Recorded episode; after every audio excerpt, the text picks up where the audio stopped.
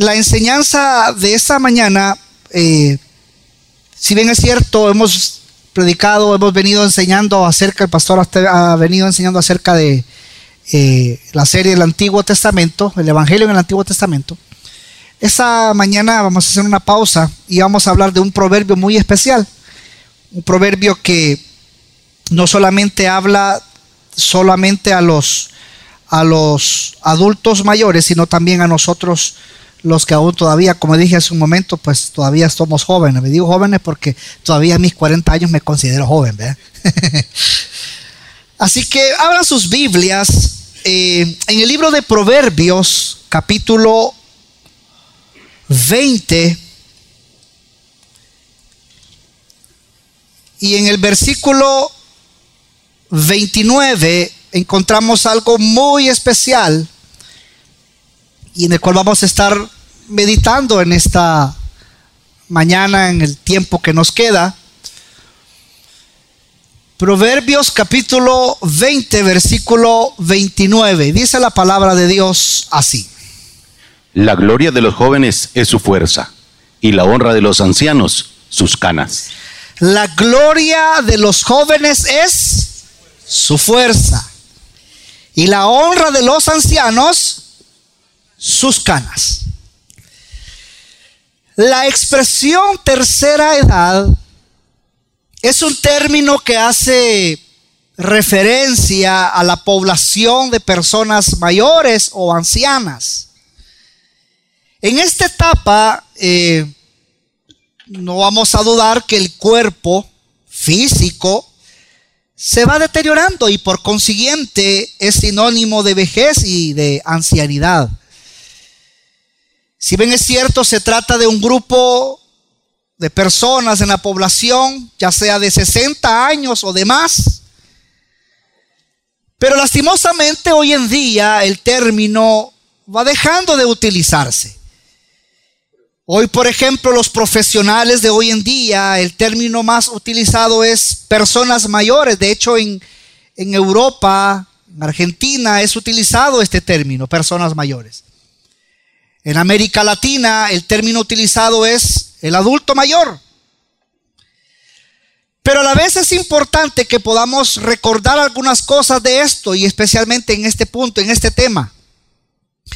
Si bien es cierto, es importante que recordemos que la ancianidad, por ejemplo, para las sociedades antiguas, ha sido objeto de veneración sin lugar a dudas.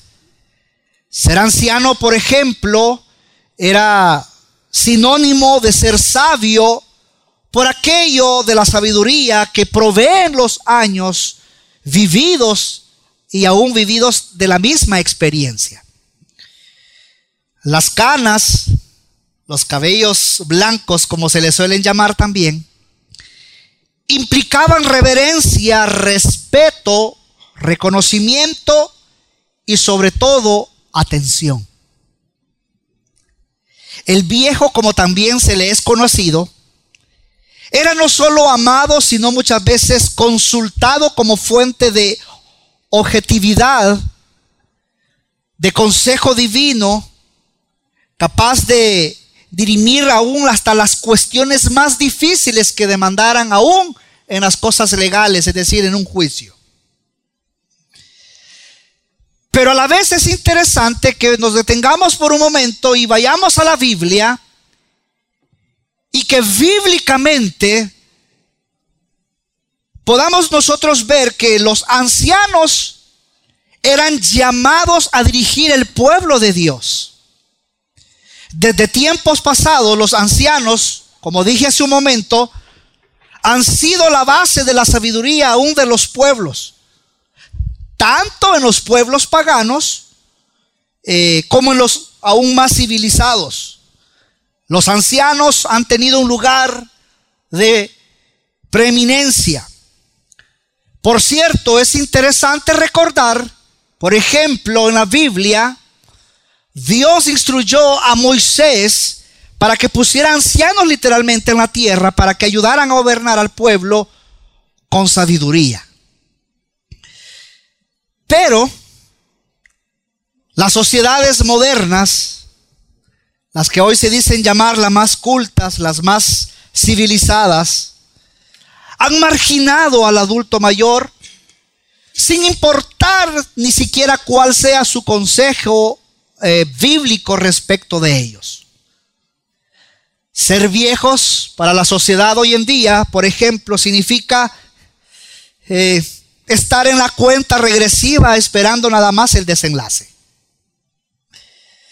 Ser viejo para la sociedad moderna hoy en día, por ejemplo, significa estar fuera de juego. Significa haber hecho ya su propia vida y ahora nada más sentarse solo a ver cómo viven los otros, aquellos jóvenes espléndidos aún con mucha fuerza.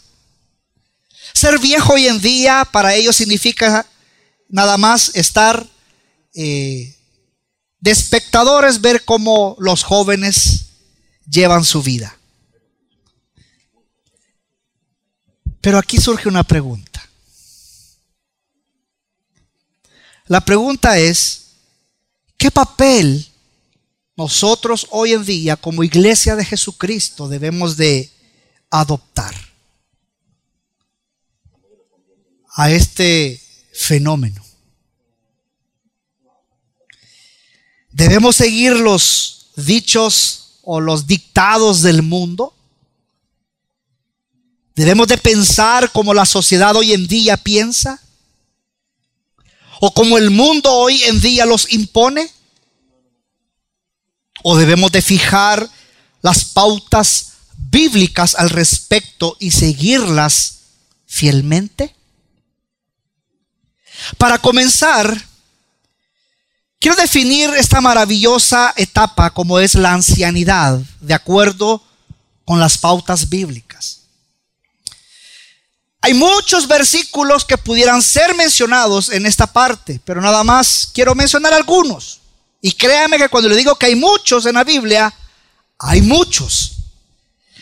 Pero nada más quiero mencionar cómo la Biblia, por ejemplo, ve a los ancianos. Y rápidamente, léeme por favor, hermano. El libro de Job, capítulo 12, versículo 12, dice lo siguiente. En los ancianos está la ciencia y en la larga edad la inteligencia. En los ancianos está qué? La ciencia. Proverbios 16, 31 dice. Corona de honra es la vejez que se halla en el camino de justicia. Salmo 92, 14 dice. Aún en la vejez dará fruto, estará vigoroso y muy verdes.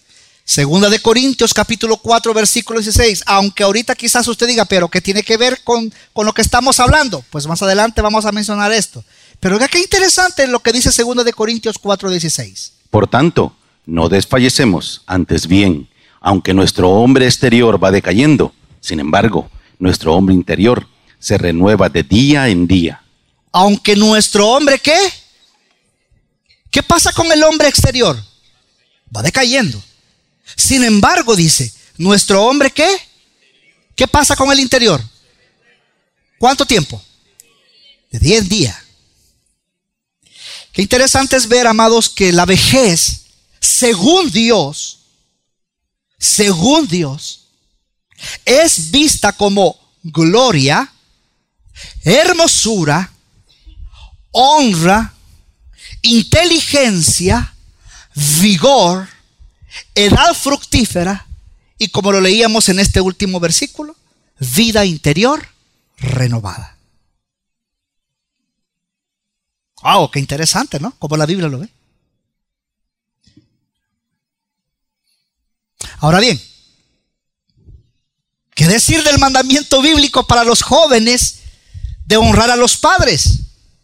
Pregunto, ¿caducará cuando ellos ya sean mayores? Es decir, los hijos ya sean mayores.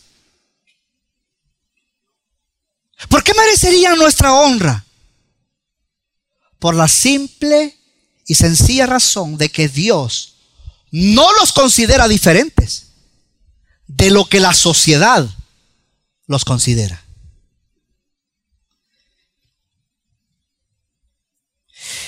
Y qué interesante es ver, fíjese, que la visión de Dios respecto al adulto mayor no es, por cierto, la nuestra. Y no es, desde luego, la que nos ha enseñado, por ejemplo, hoy en día la posmodernidad tan sabia y tan superada. Ahora bien, esta visión de ser adulto mayor, y aquí preste mucha atención usted que está aquí, y si está por primera vez, preste atención a esto. Porque usted debe enfrentar esto con el aquí y el ahora. Debe vérselas con una realidad absolutamente contraria a ella. Debe afrontar varios pensamientos difíciles de digerir, pensamientos difíciles que van a llegar a su mente y usted debe aprender a vivir con ellos. Por ejemplo, como adulto mayor, usted no debe de pensar que usted ya ha llegado a su fin y que usted ha llegado al fin de su vida útil. Aunque usted piense que para la economía usted ya pasó a ser un pasivo y que por lo tanto ya no produce y que por ende ya no genera riqueza, que usted como ya no puede trabajar o no debe trabajar, y que necesariamente usted tiene que abandonar su carrera, su vocación, su estilo de vida, sus horarios, sus responsabilidades, aquello que hizo cada día durante su vida, año tras año. Que por ejemplo usted piense que ya ha llegado la hora, por ejemplo, como ya llegó a la edad de 60 años, ya es hora de ponerse las pantuflas, ya es hora de sentarse en una silla mecedora, porque ya llegó a esa edad. Aún probablemente, quizás no importando qué tan vital usted todavía se sienta aún. Y que ahora pasa de ser un protagonista a ser espectador. Para así vivir la vida y hacer de la vida verla desde un punto de vista desde afuera. Y que al pensar de esta manera, lo más seguro es que hoy comienza a tener apremios económicos. Bueno, por lo menos en nuestras sociedades un poco más, un poco menos desarrolladas piensan así. Ya que ha sido obligado, por ejemplo, hoy en día si es que ya sucede, a abandonar su actividad natural y que ahora deberá de hacer cualquier cosa para poder ganarse algún peso si no quiere resignarse a pasar apreturas económicas. Probablemente quizás usted ya no podrá vivir como antes, ya no podrá disfrutar como antes, ya no podrá vestirse como antes. Divertirse como antes, uy, olvídese de eso. Tener vacaciones, uy, para usted tener vacaciones ya no. Y justo ahora comienzan a aparecer todos aquellos que nosotros como buen salvadoreño llamamos todos los achaques de la vida. Ya la tele sin cable, la radio sin pilas, la comida sin sal, Ya el auto en el garaje ya, ya ni lo saca. Y, y, y, y cada vez usted sumándole más, y, y, y.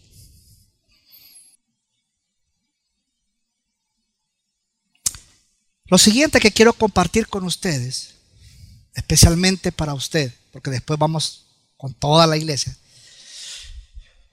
pero principalmente en este punto quiero compartir algo como lo dije en el primer servicio, con mucho cariño, con mucho respeto, pero con mucho amor. ¿Cómo usted, como un adulto mayor, cómo puede hacer usted para que eso que se le llama la tercera edad no se convierta en terrible edad? ¿Cómo hacer para que la vejez como algunos llaman, no resulte ser la muerte a plazo fijo. ¿Cómo hacer? Tres cosas. Probablemente hayan muchas, pero esta mañana quiero compartir tres cosas. La primera de ellas, recuerde el propósito por el cual usted fue creado.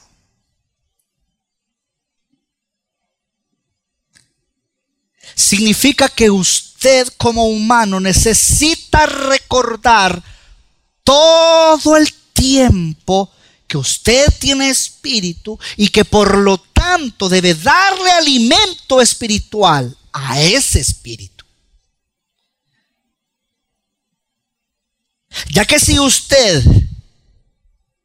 si usted ignora esta parte muy importante en su vida, usted está desatendiendo una parte muy especial y por lo tanto usted es un ser incompleto.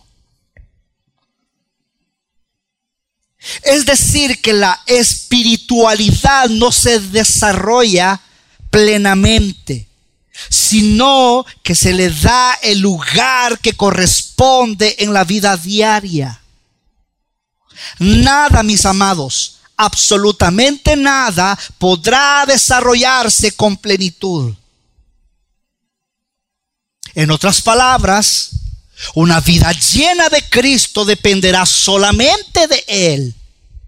Y al tener esa vida llena de Él, usted no solamente tendrá vida en su espíritu, sino que también tendrá vida emocional y por supuesto vida física.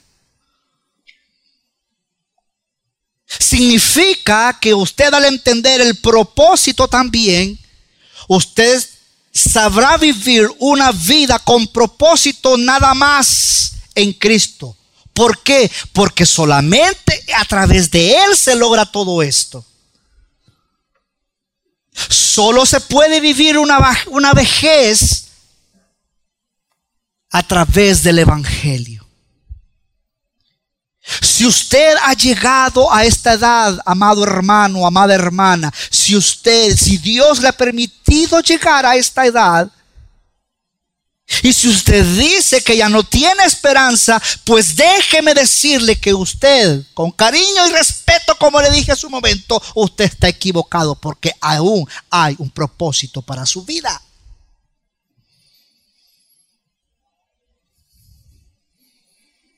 Y solamente a través de Él, a través del Evangelio, usted puede vivir esa vida plena.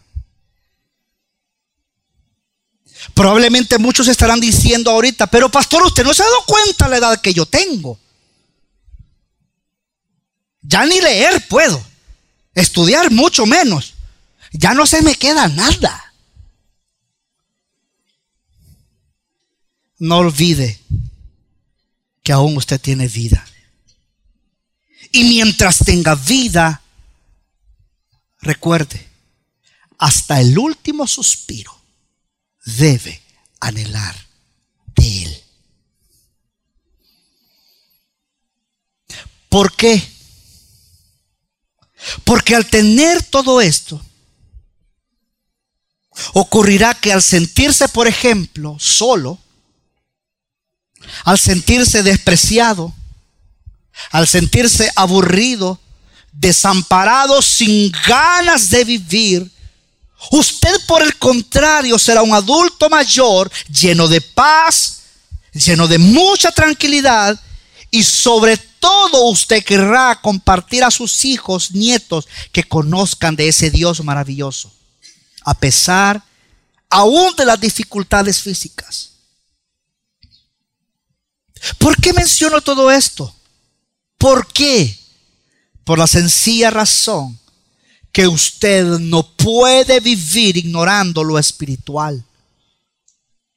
Porque sin lo espiritual, es decir, vivir sin lo espiritual es vivir a medias, o mejor dicho, sin ningún propósito.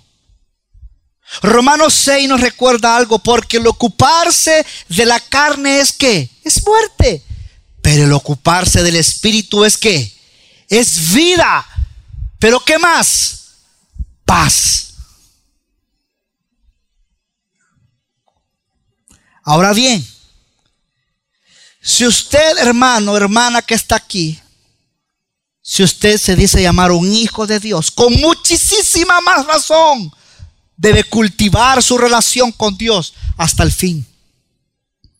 Para que Él, en su hombre interior, como leíamos en el versículo de segunda de Corintios, ¿se acuerda de ese versículo? Para que usted en su hombre interior se vaya qué? Renovando. Pero renovando el qué? Día a día. ¿En qué? En su espíritu. Como lo dice la palabra de Dios. Pero ¿y esto por qué tiene que ser así? ¿O para qué? Para que cuando usted tenga la oportunidad de hablar, sus palabras no solamente sean palabras de experiencia, sino que también sean palabras que lleven vida. ¿Que lleven qué? Vida. ¿Y vida de quién? De Cristo. La vida de Cristo. Así que para poder vivir esta tercera edad, en primer lugar, recuerde el propósito por el cual Dios lo ha creado. En segundo lugar, sirva. Sirva. ¿Sabe que el servicio es un mandato del Señor?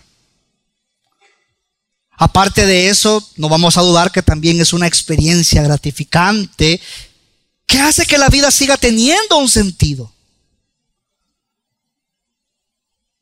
Se puede servir de muchas maneras. Y no todas demandan grandes esfuerzos físicos.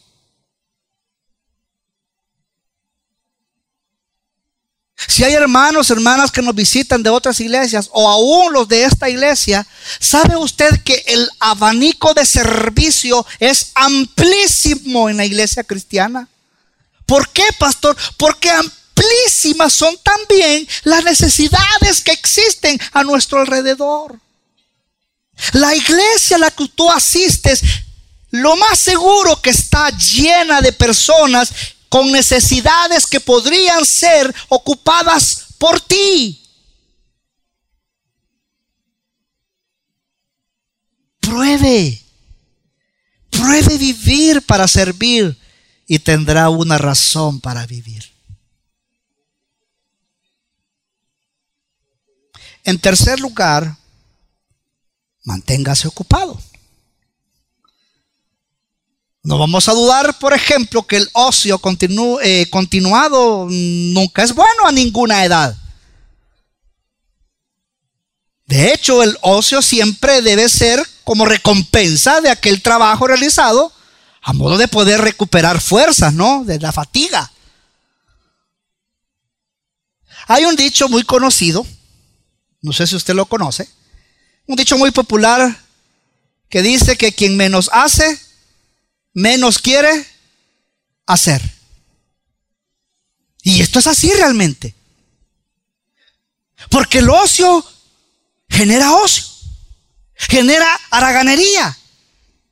Pero también pueden también, y especialmente en la edad madura, generar malos pensamientos, depresión, soledad, tristeza, sentimiento de inutilidad. Usted, amado hermano, no tiene idea cuánto usted es de beneficio aún en el reino de Dios. No tiene idea cuánto.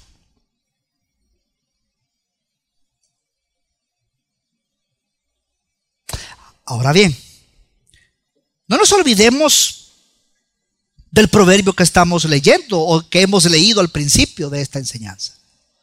Porque Proverbios 20:29 dice, la gloria de los jóvenes es su fuerza. Y la honra de los ancianos, ¿qué? Sus canas. ¿Qué aprendemos o qué podemos aprender de este Proverbios 20:29? Bueno, los ancianos no habrían de despreciar, por ejemplo, a los jóvenes por su falta de experiencia y de seriedad. Porque si bien es cierto, Dios los ha honrado con el vigor corporal que les capacita para servir activamente a Dios y a su generación. Por ejemplo, en el Antiguo Testamento es bien, claro ver eh, cómo iban los ancianos a defender sus propias vidas, sus propias propiedades, o cómo ellos podían subsistir si no, si no hubieran contado con la ayuda de la fuerza de aquellos jóvenes. O por el otro lado, aquellos que aún todavía Dios, Dios no nos ha permitido poder llegar a esa avanzada edad. Mucho peor es que los jóvenes desprecien a los ancianos por su debilidad. Porque sepa también, joven, que Dios les ha favorecido con largura de días y los ha coronado con canas. Símbolo de experiencia, pero también símbolo de qué? De sabiduría. Significa que si la cabeza canosa, como es conocido también, es la honra de los ancianos, debería suscitar el respeto de los jóvenes a quienes Dios ordena en la Biblia que se pongan de pie delante de las canas y que honren al anciano como dice Levítico. Hay un personaje muy conocido, eh, un personaje de Francia, Luis 11, eh, si no me equivoco. Él decía que habría sido capaz de conquistar el mundo si de joven hubiera dispuesto de toda esa sabiduría que luego había ido adquiriendo durante la vida, o si en su vejez aún estuviera en posición de vigor de los jóvenes. Hay un escritor que se refiere a él y dice, como en son de, de, burla, pero no una burla eh, eh, burlándose por su ancianidad, sino que dice, pareciera que fue mejor para la humanidad que no llegase a poseer ambas cualidades a la vez. Y aquí podemos ver algo sumamente importante. Nos hace ver a un Dios sabio. Nos hace ver a un Dios que sabio y bueno a la vez. Un Dios sabio y bueno a la hora de distribuir sus dones entre los hombres de todos los rangos y de todas las edades. ¿Pero para qué? Ah, para que ninguno, por disponer de todas las cualidades buenas, se conviertan en un ídolo para sí mismo, ni mucho menos un ídolo para los demás. Y para que nadie, por carecer de todo lo valioso, llegue a ser objeto de desprecio también. Así que es maravilloso entender este proverbio. La gloria de los jóvenes es, que su fuerza. Y la obra de los ancianos que sus canas. Significa jóvenes y no tan jóvenes que aún no ha llegado a tercera edad. Los jóvenes deben guardarse de honrar su gloria por abusar de su fuerza sirviendo al pecado.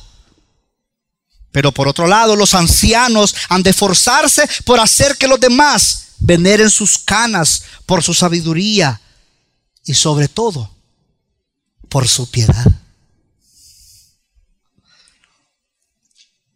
por su alegría, por el dominio de su temperamento.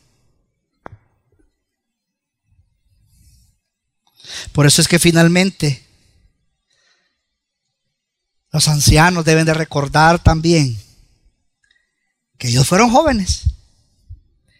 Y los jóvenes debemos de recordar y tener presente que vamos a llegar a esa edad. Si Dios quiere, ¿no? Sí, porque hoy hay algunos que ya antes de los 40 ya no existen.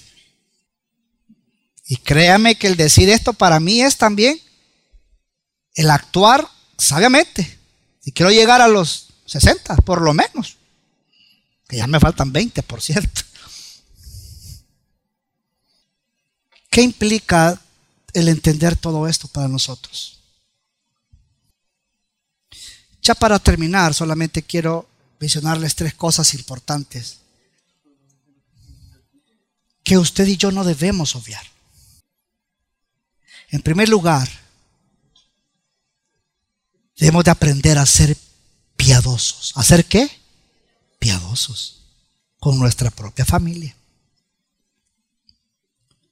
Tenemos que aprender a ser piadosos con nuestra propia familia en primer lugar.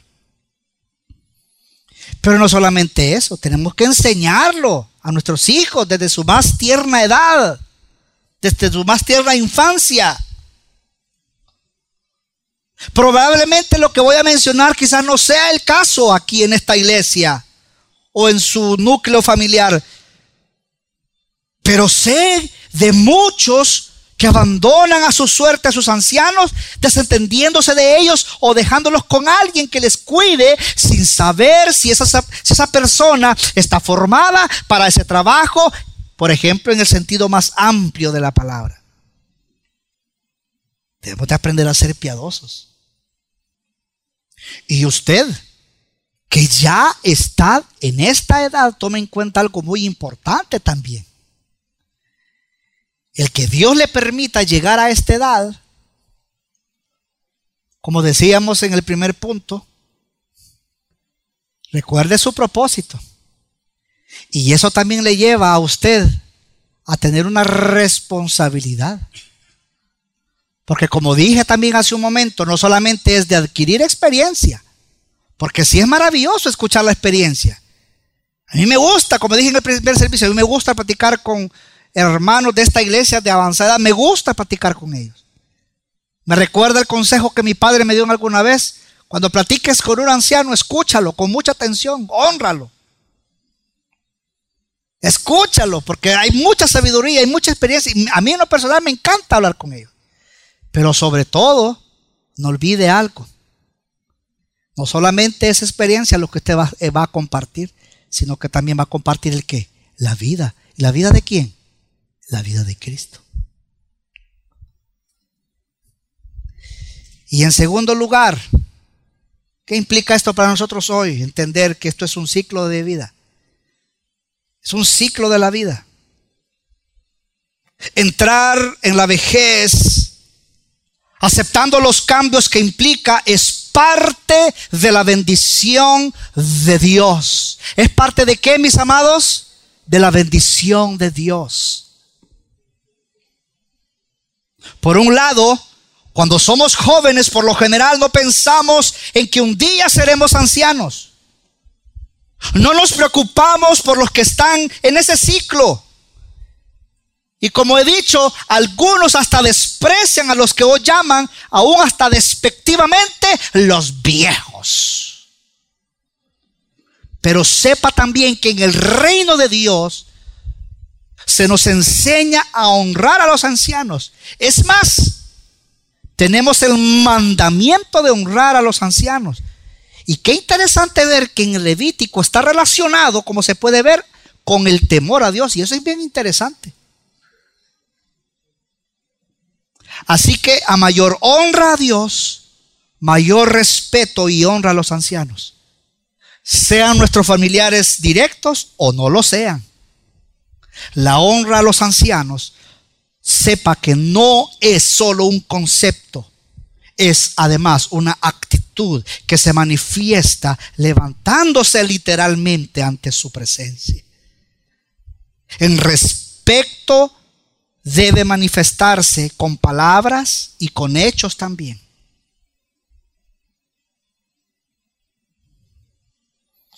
Y por último, si somos educados bajo los preceptos de Dios, bajo los preceptos del reino de Dios, tendremos un reverente respeto, respeto por los ancianos en general.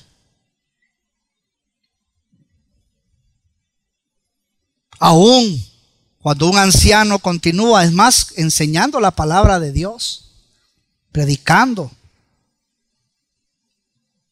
independientemente de la edad que tenga, es digno de doble honor. Necesitamos de ustedes, mis amados hermanos. Quizá ya no con la fuerza de levantar esta bocina, pero sí con la instrucción de la palabra, la sabiduría, de la experiencia. Ahí déjenle, ahí este cuchumba a los jóvenes, que lo levanten ellos. Sí. Haga su labor. Esta iglesia necesita también de, de su voz.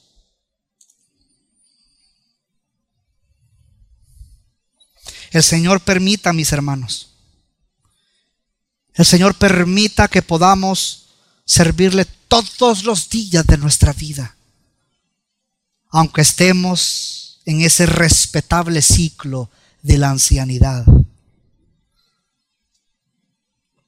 Aunque usted se encuentre en ese ciclo,